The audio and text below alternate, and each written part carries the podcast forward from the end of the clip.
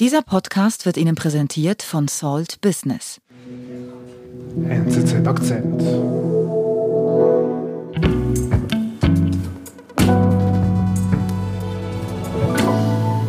Ja, man hört es sofort. Wir sind nicht im kleinen, klitzekleinen Studio an der Falkenstraße 11 der NZZ. Wir sind im neuen Gastrolokal NZZ am Bellevue gleich hier in Zürich im Seefeld. Genau, und das ist unsere allererste Live-Aufzeichnung von einem Podcast mit Publikum, Doppelmoderation zum ersten Mal zusammen mit dir, David. Ich freue mich. Speziell, bisschen nervös, kommt gut. Absolut. Wir sind froh, dass Meret bei uns ist. Meret, das ist unsere USA-Spezialistin. Ähm, wir haben eine gemeinsame Erinnerung, das war vor genau einem Jahr in der Nacht vom 3. auf den 4. November so ist es, genau. Das waren die Präsidentschaftswahlen in den USA und wir wollen heute Abend auch die Präsidentschaftswahlen thematisieren. Ähm, das war eine sehr spezielle Nacht, die wir da oben im Newsroom miterlebt haben. Ähm, wie erinnerst du dich daran? Was ist dir so geblieben? Ja, es war eine spannende Nacht. Es war letztlich spannender, als man erwarten konnte, aufgrund der Umfragen, wie das ausgehen könnte. Ähm, und man muss ja sagen, es war ja mit der Nacht nicht vorbei. Es hat ja danach gedauert. Mhm. Das konnte man im Prinzip erwarten. Wegen der Corona-Pandemie wusste man, dass viele ihre Stimme brieflich abgeben werden dass das länger dauern wird mit der Auszählung, das hat man, äh, haben alle im Vorfeld gesagt, alle Experten, als es dann soweit war, war man trotzdem ungeduldig. Mhm. Und die Wahl war am Dienstag und es hat dann tatsächlich bis am Samstag gedauert, dass man ein äh, offizielles Ergebnis hatte. Es hatte sich abgezeichnet, dass Joe Biden gewinnen wird schon vorher, aber es stand erst am Samstag fest, einige Tage nach der Wahl. Mhm. Und am Samstagabend ist Joe Biden zusammen mit der Vizepräsidentin der designierten Kamala Harris dann in Wilmington in Delaware, wo er zu Hause ist, auf die Bühne getreten. Auf einem Parkplatz war das, genau. weil wir erinnern uns, das war ja auf einem Höhepunkt der Corona-Pandemie. Deswegen war diese ähm, erste Ansprache, als es feststand, dass er Präsident werden wird, war auf einem Parkplatz. Mhm. Und das war seine erste Rede dann. Sah eigentlich aus wie in einem Autokino. Ganz genau, es war eine sehr spezielle Situation. Hören wir mal rein. And it is now my great honor to introduce the President-elect of the United States of America, Joe Biden. For all those of you who voted for President Trump, I understand the disappointment tonight.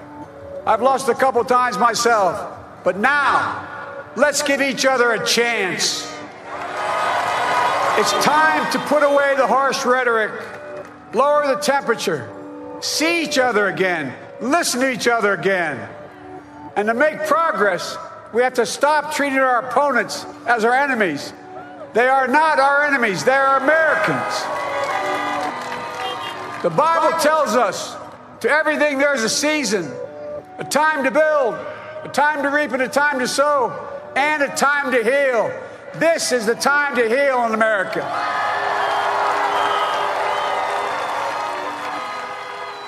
Ja, Merit, was spricht Biden hier an in seiner Siegesrede?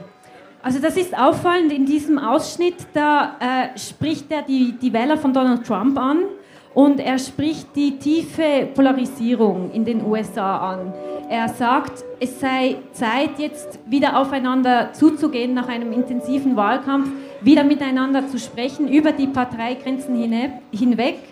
Und es sei jetzt Zeit, wieder Vertrauen zu bilden und, und die Nation zu heilen, so formuliert er es. Zu heilen, Gräben überwinden, zusammenfinden. Das ist eigentlich seine Botschaft. Ganz genau, weil wir müssen uns ähm, zurückversetzen vor einem Jahr 2020. Ähm, es war das, das letzte Jahr der Amtszeit von Donald Trump. Wir, wir erinnern uns alle, wie äh, vergiftet das, das Klima war. Mhm. Also Donald Trump hat ja fast täglich seine politischen Gegner sehr scharf attackiert.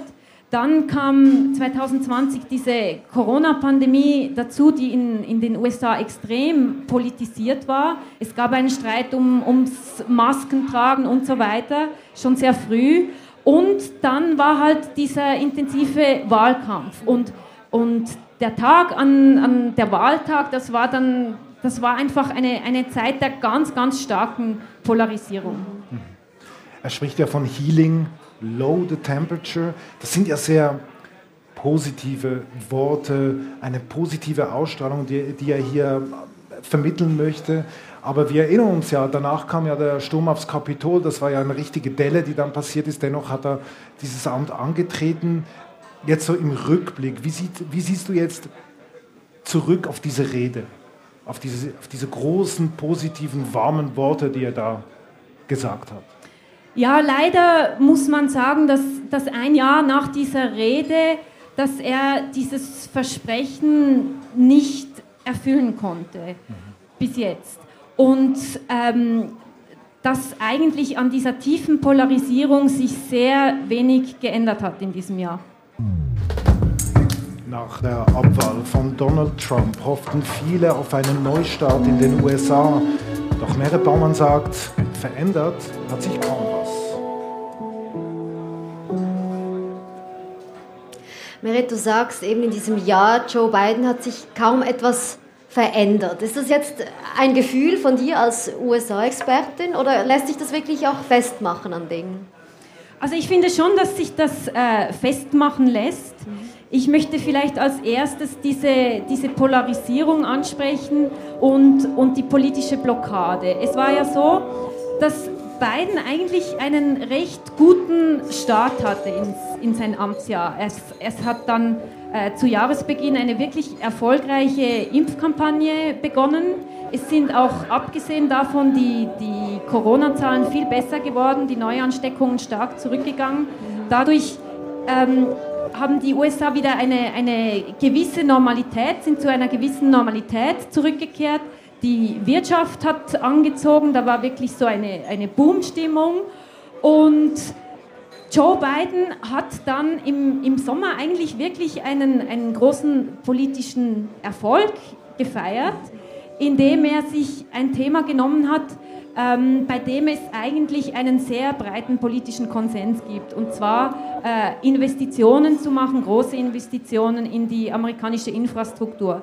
Alle ähm, hier, die schon mal einen, in den USA gereist sind, die wissen, in, in was für einem schlechten Zustand die Infrastruktur ist die Autobahn, die Brücken, die Flughäfen, die, die Zuginfrastruktur. Ähm, mhm. Und da hat er ein großes Paket geschnürt, und, um das zu sanieren und hat dafür im Senat ähm, auch die Zustimmung von Republikanern bekommen, was sehr außergewöhnlich ist. Im Senat haben die Demokraten nur diese hauchdünne Mehrheit und ähm, er hat da die Zustimmung der Republikaner bekommen, was in den letzten Jahren eigentlich nie mehr der Fall gewesen ist, dass auch die gegnerische Partei eine so zentrale Vorlage für einen Präsidenten unterstützt hat. Aber eben, es, ist, äh, es werden Straßen, Brücken, Flughafen müssen da restauriert werden. Da haben offenbar auch die Republikaner ein Interesse daran. Genau. Also das ist im Prinzip ein breiter Konsens, dass, Konsens, dass man das tun muss. Und Donald Trump wollte das auch machen. Also Aber jetzt deswegen, ein Erfolg für Biden. Genau. Donald Trump hat das nicht geschafft, dafür eine Mehrheit zu finden. Biden hat das im Senat, diese Mehrheit gefunden. Mhm. Okay, und was hat er da mit dieser Mehrheit im Senat gemacht? Wie ging es dann weiter? Ja, das war eben das Problem. Also das mhm. war jetzt im Sommer und wir haben November und diese Vorlage ist noch nie, immer nicht äh, verabschiedet worden. Okay.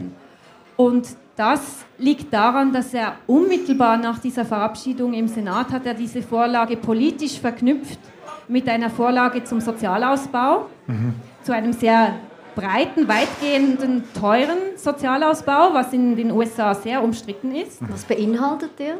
Das beinhaltet zum Beispiel die Einführung eines, eines Elternurlaubs. Da mhm. gibt es gar keine Garantie dafür auf nationaler Ebene in den USA.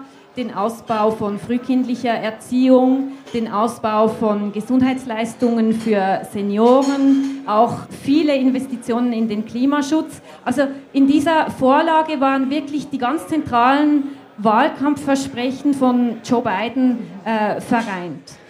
Und würdest, also eben, würdest du dann sagen, dass das ein taktischer Fehler dann war, dass er genau diese, diese Brücken quasi mit dem Sozialen verknüpft hat? Ganz genau. Also indem er das politisch verknüpft hat, hat er natürlich viele Republikaner oder alle Republikaner mhm. wieder vor den Kopf gestoßen, weil die wollen das nicht. Das ist eine linke Vorlage. Mhm. Und damit hat sich Biden relativ deutlich links positioniert. Wir erinnern uns, Biden ist im Wahlkampf wirklich als der gemäßigte mhm. Kandidat angetreten im Vorwahlkampf gegen Bernie Sanders.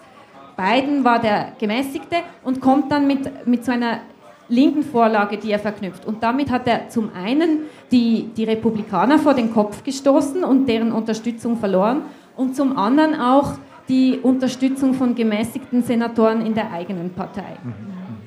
Also hier kommt eigentlich Biden, hat einen großen Erfolg mit dem Infrastrukturprojekt im Senat, wird dann vielleicht, sagen wir, ein bisschen übermütig und packt dann auch vielleicht auch auf Druck von sehr linken Demokraten all diese sozialen Projekte rein und jetzt ist es blockiert. Was zeigt uns, was zeigt uns diese Episode? Das zeigt die, ähm, die Dysfunktionalität, wird das häufig genannt, die Dysfunktionalität von Washington. Es ist nicht möglich, einen Konsens über die Parteigrenzen hinweg zu finden in wichtigen Vorlagen. Das gibt es praktisch nicht mehr. Und das ist jetzt auch beiden nicht gelungen, dem quasi gemäßigten Kandidaten. Und wenn dann noch die ähm, Blockade oder Flügelkämpfe in der eigenen Partei dazukommen, dann geht nichts vorwärts. Lass uns nochmal zu dieser Siegesrede zurückgehen. Welche Punkte siehst du noch, die dieses Healing nicht erfüllen? Also es ist ja auch das Vertrauen, mhm. dass Joe Biden anspricht. Und da sehe ich eben auch äh, wirklich ein Problem, dass, dass da noch nicht gelungen ist, das, das Vertrauen in das politische System und in die Institutionen wiederherzustellen. Weil ähm, diese Theorie von Donald Trump, dass die Wahl manipuliert worden ist, das hat er ja sofort nach der Wahl gesagt, das kann nicht mit rechten Dingen zugegangen sein, wenn ich nicht gewonnen habe. Und diese, ähm, diese These ist sehr verbreitet und findet sehr viel Anklang. Und das muss man sich vorstellen in einer Demokratie, wenn, wenn ein großer Teil der Bevölkerung äh, nicht glaubt, dass die Wahl rechtmäßig ist, das ist natürlich sehr ähm, gravierend. Und bis heute ist das so das ist bis heute so. Also es gab ja Dutzende von, von Rechtsverfahren unmittelbar nach der Wahl. Die wurden alle abgewiesen. Es gab Nachzählungen und so weiter. Und, ähm, und alles äh, hat den Sieg von Joe Biden bestätigt. Er wurde vereidigt. Aber die Republikaner halten an dieser Theorie fest und ähm, wir könnten uns zum Beispiel das äh, Arizona anschauen, mhm. wo zum ersten Mal nach langer Zeit ein Demokrat die Präsidentschaftswahl gewonnen hat. Mhm. Und, und das war relativ knapp, aber doch wurde bestätigt. Und trotzdem haben die Republikaner dann im Frühling eine neuerliche Überprüfung angestrebt. Und über Monate wurden da in einem County alle Stimmzettel angeschaut mit UV-Licht, mit äh, Mikroskopen, ob da was manipuliert wurde. Sie wollten die große Verschwörung aufdecken und was sie aufgedeckt haben, ist, dass Biden noch mit einem größeren Vorsprung gewonnen ah, hat. Also 360 Stimmen mehr haben sie entdeckt. Okay, also gehen eifrig daran, wollen den großen Skandal aufdecken und es kommt genau anders raus, wie sie es wollten. Ganz genau. Okay, und dann? Was passiert dann? Dann tritt Donald Trump auf. Natürlich war man gespannt, was sagt er jetzt, wenn quasi eine, eine Untersuchung, die er sehr unterstützt hat, zu diesem Ergebnis kommt. Und Trump sagt, man kann es vielleicht erwarten, seht ihr, wir haben gewonnen. Okay. Yesterday, we also got the results of the Arizona audit, which we won at a level that you wouldn't believe. Yet it's so difficult because the Washington Post, the New York Times, and virtually every mainstream media source, CNN, forget it, they're so dishonest. By the way, their ratings are down 81. Irgendwie hat man ihn ein bisschen vermisst, muss ich gerade sagen, wenn ich ihn da jetzt da gerade so höre. Was sagt er hier genau? Er sagt, ähm, die Medien berichten das einfach falsch. Ihr seht, diese Untersuchung hat ergeben, dass wir in Arizona gewonnen haben.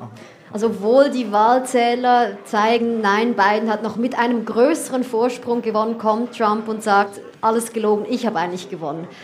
Glauben Also glauben das die Leute denn? Ja, das ist eben das Erschreckende. Es ist über ein Drittel, laut Umfragen über ein Drittel der Bevölkerung, ähm, der glaubt, dass Biden nicht der rechtmäßige Präsident ist. Das ist in der Gesamtbevölkerung. Und bei den Republikanern sind es fast 80 Prozent, die nicht glauben, dass Biden der rechtmäßige Präsident ist. Also es 80%. ist unglaublich viel. Also dass sich dieses Zahl, ja. Framing eigentlich von Wahlbetrug so ein bisschen in der Gesellschaft auch verankert hat, wie es scheint. Ganz genau. Mhm. Was ja dann auch ein bisschen zeigt, Trump ist nach diesem Jahr, nach der Abwahl, absolut präsent. Genau, und das ist wirklich sehr außergewöhnlich, weil ähm, es ist grundsätzlich schon selten, dass, ein Präsident, dass einem Präsidenten die Wiederwahl verwehrt wird. Das ist ungewöhnlich. Und wir erinnern uns vielleicht die beiden letzten Präsidenten, denen das passiert ist vor Trump, das war George Bush Senior und Jimmy Carter. Und diese beiden Namen sind eigentlich eng verknüpft mit dieser Schmach von der Abwahl.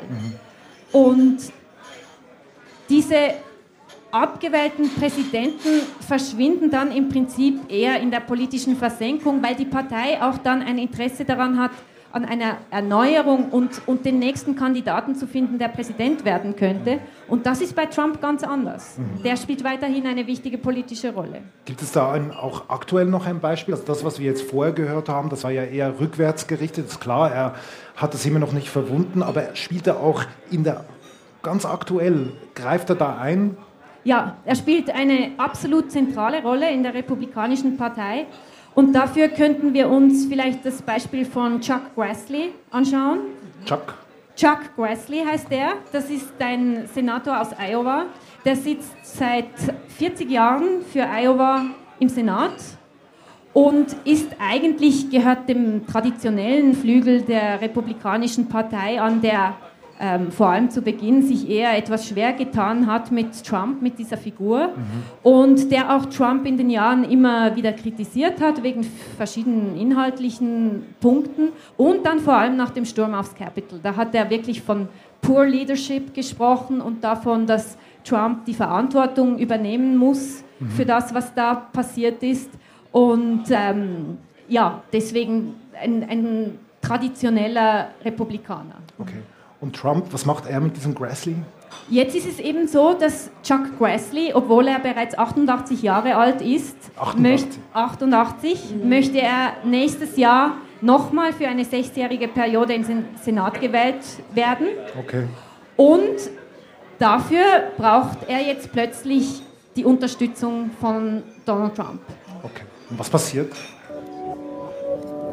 You know, he's very precipity sometimes, right? He's tough.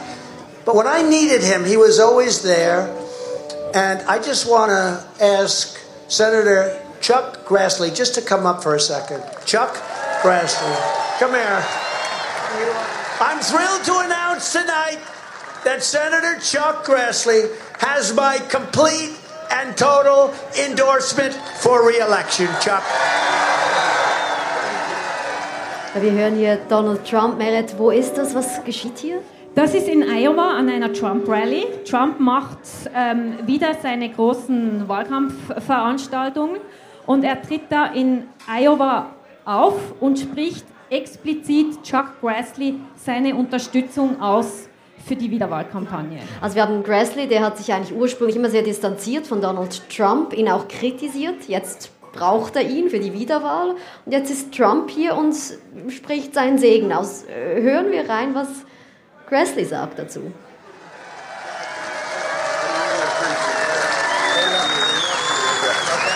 Want to say anything? Yes.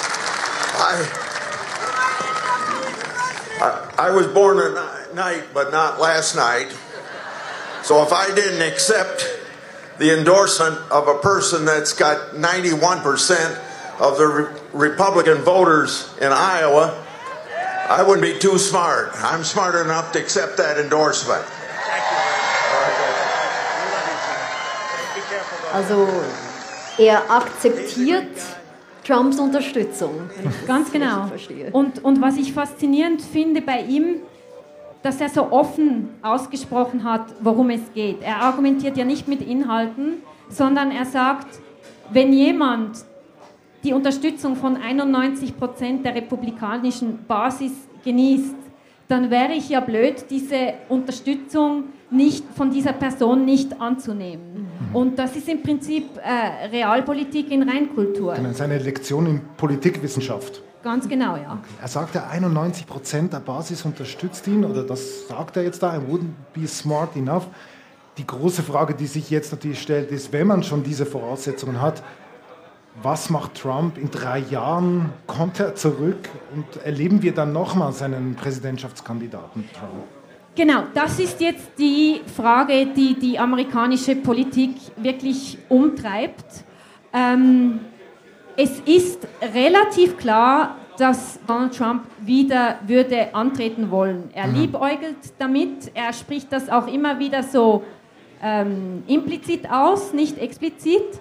Und ähm, er ist auch in allen Umfragen, die gemacht werden, äh, zu den Republika möglichen republikanischen Kandidaten führt der Haus hoch. Also wenn er antreten will, dann ähm, wird er der republikanische Kandidat. Dieses Implizite, das würde ich gerne jetzt mal hören. There's never been a journey like it. There's never been a journey so successful. We began it together four years ago, and it is far from being over.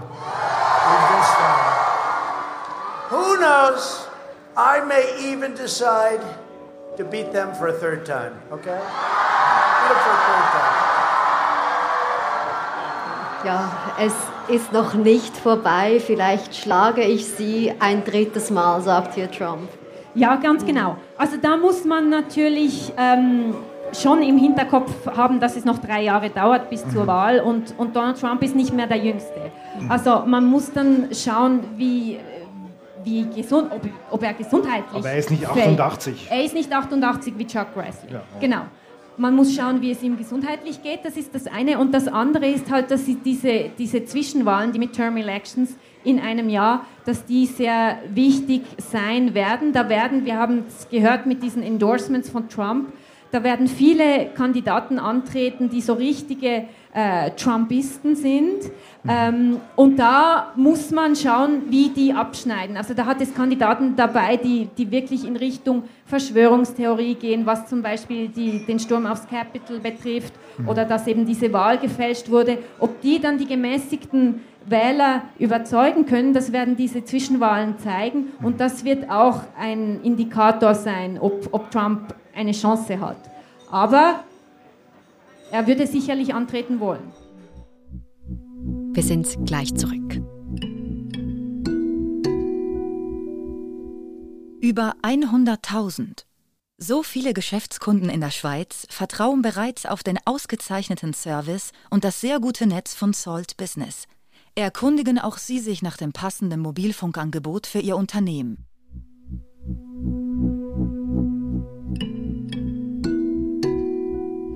Merit, wir haben am Anfang die Siegesrede von Biden gehört. Er sprach von Heilen, man solle die Nation zusammenbringen. Du hast gesagt, es hat sich wenig verändert, zum Positiven in diesem Sinne, äh, in diesem Jahr. Blockade im Parlament, kein Vertrauen in die Demokratie, in die Institutionen und Trump ist nach wie vor sehr präsent.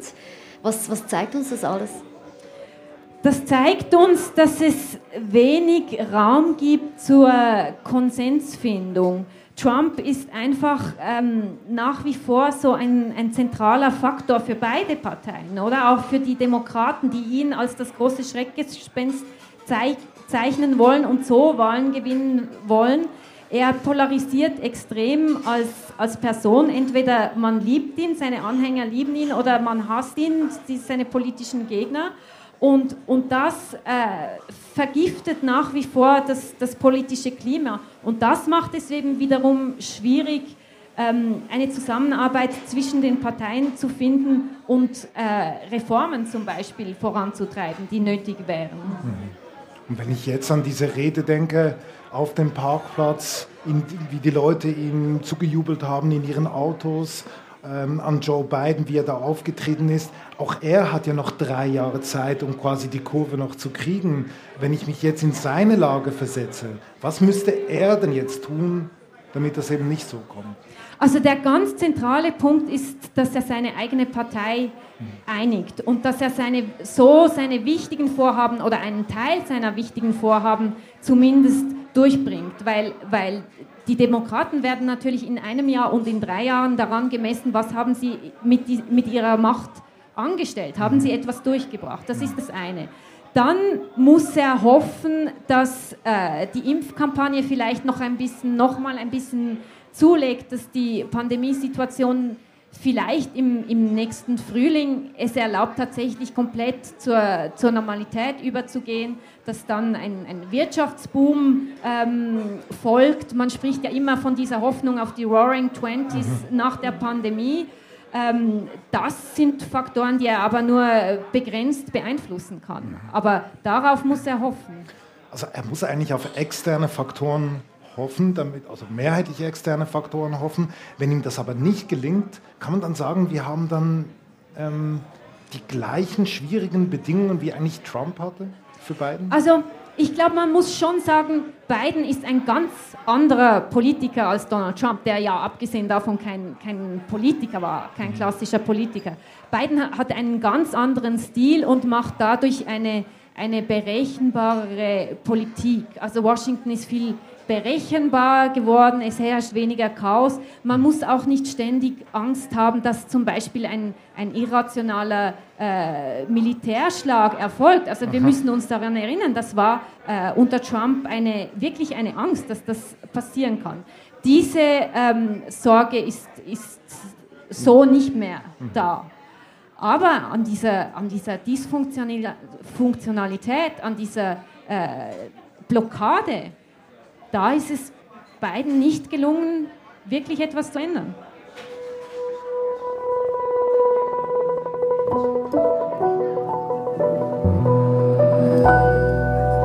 Liebe Meret, vielen Dank.